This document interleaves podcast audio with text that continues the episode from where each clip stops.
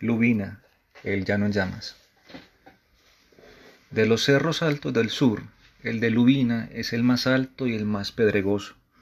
Está plagado de esa piedra gris con la que hacen la cal, pero en Lubina no hacen cal con ella ni le sacan ningún provecho. Allí la llaman piedra cruda, y la, y la loma que sube hacia Lubina la nombran cuesta de la piedra cruda. El aire y el sol se han encargado de desmenuzarla de modo que la tierra por allí es blanca y brillante, como si estuviera rociada siempre por el rocío del amanecer. Aunque esto es un puro decir, porque en Lubina los días son tan fríos como las noches, y el rocío se cuaja en el cielo antes de que llegue a caer sobre la tierra. Y la tierra es empinada, se desgaja por todos lados en barrancas hondas, de un fondo que se pierde tan lejano.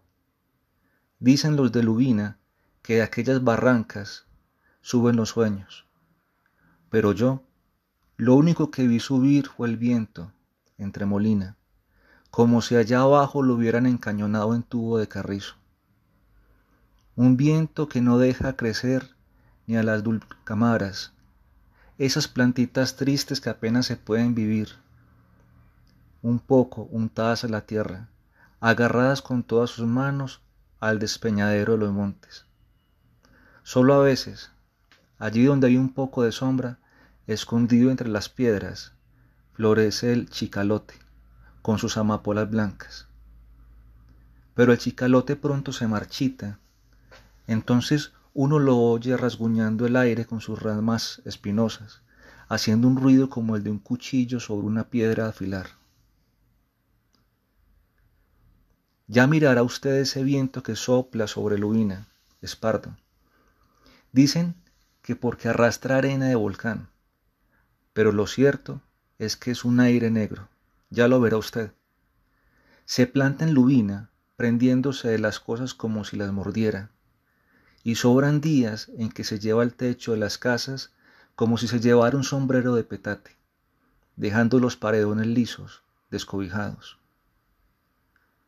Luego rasca como si tuviera una, uñas, uno lo oye mañana y tarde, hora tras hora, sin descanso, raspando las paredes, arrancando tecatas de tierra, escarbando con su pala picuda por debajo de las puertas, hasta sentirlo bullir dentro de uno, como si se pusiera a remover los goznes de nuestros mismos huesos.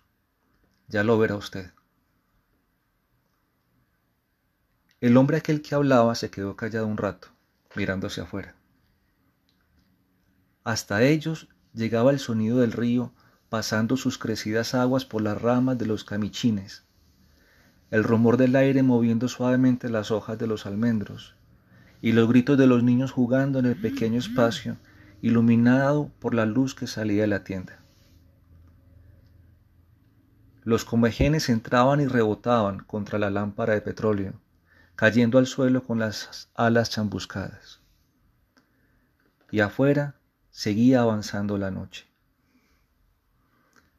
Oye, Camilo, mándanos otras dos cervezas más, volvió a decir el hombre. Después añadió, Otra cosa, señor, nunca verá usted un cielo azul en Lubina.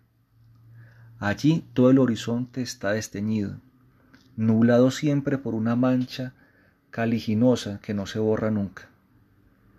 Todo el lomerío es pelón, sin un árbol, sin una cosa verde para descansar los ojos. Todo envuelto en el calín ceniciento.